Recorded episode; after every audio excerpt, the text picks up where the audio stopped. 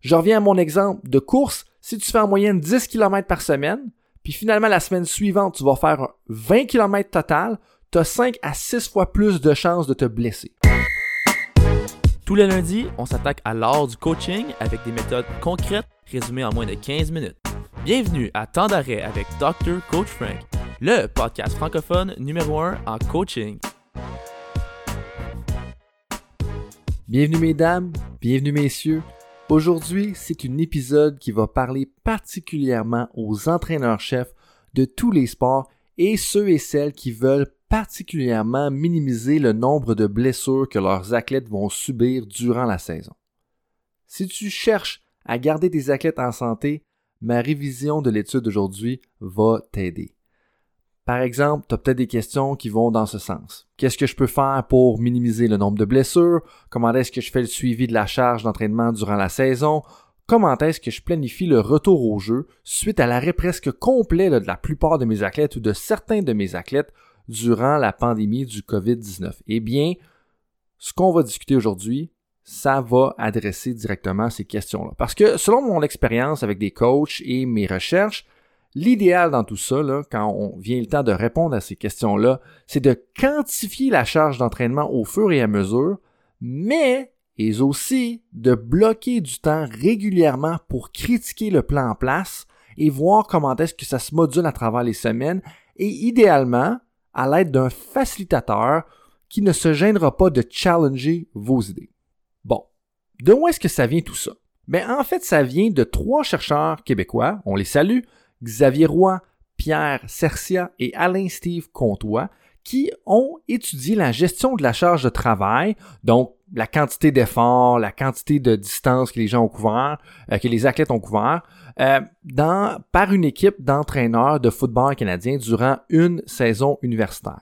En bout de ligne, ce qui s'est passé, c'est qu'un intervenant de leur équipe de soutien intégré a compilé les données de charge d'entraînement, donc combien de temps ils ont pratiqué, à quel point c'était difficile, puis ensuite, cet intervenant-là a facilité la pratique réflexive des entraîneurs tout au long de la saison. Et donc, en bout de ligne, ils ont suivi l'évolution de 26 étudiants athlètes qui avaient en moyenne 22 ans et qui mesuraient en moyenne 6 pieds. Ils ont, suivi leur évolution, leurs entraînements, leur charge de travail à travers 9 parties et les entraînements sur 85 jours. Et ils ont fait ça à l'aide d'un logiciel qui s'appelle le Athlete Monitoring System, EMS, en dedans de 30 minutes de l'entraînement. Donc, il demandait aux athlètes, après les entraînements, après les parties, j'aimerais ça que vous donniez un score de 1, euh, de 0 à 10 de l'intensité de la séance d'entraînement. Et puis, ils ont fait ça à travers la saison pour aller jusqu'à un point où est-ce qu'ils ont récolté 3647 données d'entraînement. Donc, on a en masse de stock, puis on fait ça pendant 85 jours pour une saison complète. Le but, c'était ensuite d'utiliser ces données-là d'entraînement pour faire une pratique réflexive assistée ou accompagnée. Donc, où est-ce que on avait l'équipe d'entraîneurs, les coordonnateurs, l'intervenant qui était spécialiste un peu en réflexion et charge de travail, et puis il regardait les données pour voir qu'est-ce que ça disait justement dans les prochaines semaines. Et donc, la première chose qu'il faut clarifier, la plupart d'entre vous êtes probablement confortable avec ça, mais quand on parle de charge d'entraînement, charge de travail, dépendamment comment on le traduit, qu'est-ce qu'on veut dire? Mais la première chose, c'est que la charge d'entraînement, la charge de travail, c'est le coût total de l'activité qu'on fait. Donc, dans des sports un peu plus simples comme le marathon ou le ski de fond, on parlerait simplement de la distance. Donc, on a fait 30, 40, 50 km par exemple. Et puis ça, c'est généralement de quoi on va parler. Mais il y a aussi une charge de travail interne. Hein. Donc c'est le stress physiologique qui est imposé par l'activité. Donc par exemple, faire un entraînement à jeun, ça va imposer beaucoup plus de stress physiologique pour une activité que euh, un entraînement ne serait pas jeun. Puis ce qui devient surtout important, c'est que les travaux de Tom Gabbett, si je ne m'abuse, ont démontré que c'était important de suivre la charge de travail à travers une saison pour minimiser les blessures. Comment est-ce qu'on le fait? On compare la charge de travail chronique versus la charge de travail aiguë. Dans le cadre de l'article de Roy et collègues, ce qui nous mentionne, c'est que la charge chronique, en bout c'est ton fitness. C'est la moyenne de ta charge de travail sur les 28 derniers jours. Donc, si tu prends les 4 dernières semaines, en moyenne, à quel point vous couvriez de la distance ou à quel point vous entraîniez euh, pendant 7 jours en moyenne sur ces 28 derniers jours-là? Et quand on parle maintenant de la charge de travail aiguë, c'est la fatigue réelle. C'est en bout à quel point vous avez travaillé fort durant les 7 derniers jours.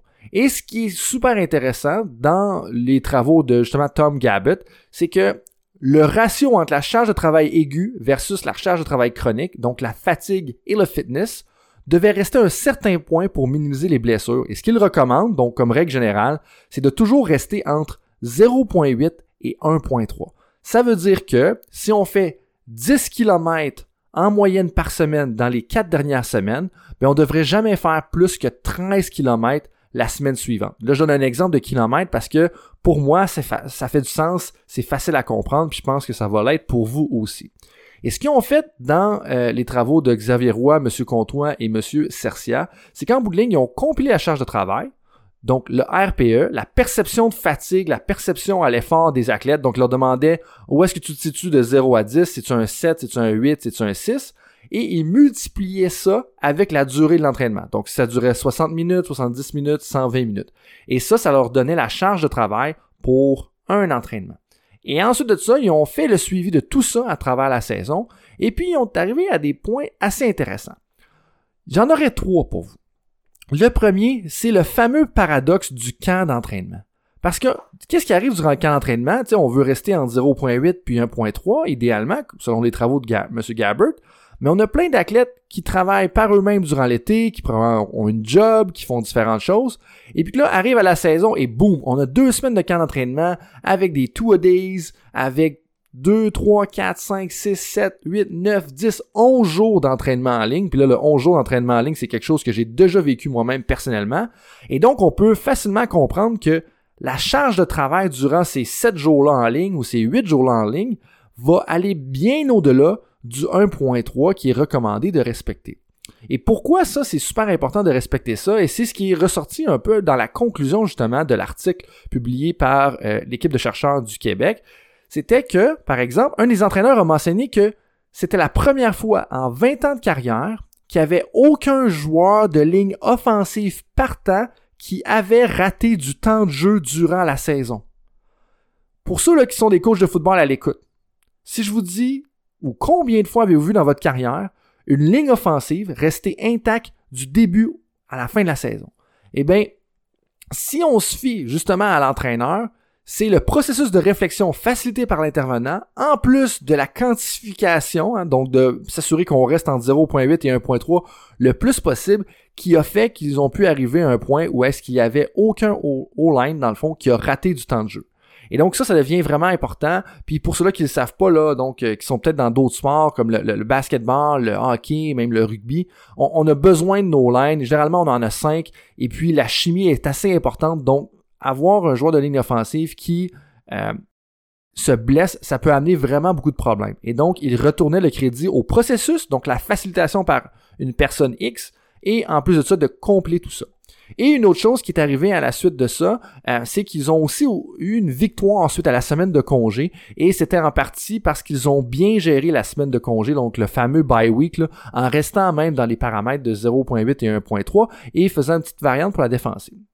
Et donc, qu'est-ce que tout ça veut dire au niveau de l'étude? Bon, pour moi, d'un, le concept, là, c'est la gestion de la charge d'entraînement avec le ratio chronique aigu. Donc, on regarde dans les 7 derniers jours, qu'est-ce qu'on a fait, et comparativement à la moyenne sur 7 jours des 28 derniers jours, qu'est-ce que ça dit? Il y a plusieurs principes généraux à retenir dans celui-là. Le premier, c'est quelque chose qui ressort de la littérature qui a été mentionné dans l'article, c'est qu'une augmentation de plus de 2 de la charge de travail augmente de 5 à 6 fois la probabilité de blessure. Je reviens à mon exemple de course. Si tu fais en moyenne 10 km par semaine, puis finalement la semaine suivante, tu vas faire 20 km total, tu as 5 à 6 fois plus de chances de te blesser.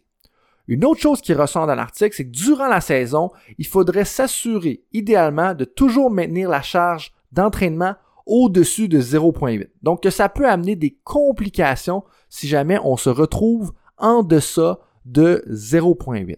Et pour les entraîneurs de football à l'écoute, une chose qui est aussi mentionnée, c'est comment est-ce que, oui, il faut considérer l'intensité, donc l'évaluation de l'effort, la durée, mais aussi les micro-traumas qui sont subis, si on veut, durant euh, l'exercice. C'est-à-dire, suite au contact, on a des micro-traumas qui affectent pas nécessairement la perception, mais qui peuvent amener des dommages aux athlètes jusqu'à 4 jours, qui a été prouvé selon une autre étude d'ailleurs, qui est mentionnée dans l'article de nos collègues québécois. Et donc, qu'est-ce que vous pouvez faire avec tout ça? Moi, ce que je vous encourage à faire et qui est mentionné dans l'article, justement, qui est écrit par Xavier Roy, c'est la première, utiliser un code de couleur. Donc, quantifiez la charge d'entraînement, puis après ça, faites-vous un code de couleur. En bas de 0.8, on est en bleu. Entre 0.8 puis 1.3, on est en vert, on est dans le sweet spot. Jaune, on est entre 1.3 puis 1.5, puis rouge, on est en haut de 1.5, et ça, on veut jamais, idéalement, aller en haut de 1.5. Pour les entraîneurs de baseball ou ceux qui sont dans d'autres sports, moi, je peux vous dire de par source sûre que les Blue Jays, eux, ont déterminé que la zone vert, c'était vraiment jusqu'à 1.6. Donc, peut-être que pour eux, c'était 1.0 à 1.6 euh, à cause des euh, la réalité de leur propre sport. Mais ça, ce que ça veut dire pour les entraîneurs de d'autres sports, c'est posez-vous la question où est-ce que ça se situe dans mon sport à moi, justement dans euh, peut-être que la réalité est différente dans votre sport. Puis ça, c'est important de partir de ces paramètres-là et de l'adapter avec votre réalité.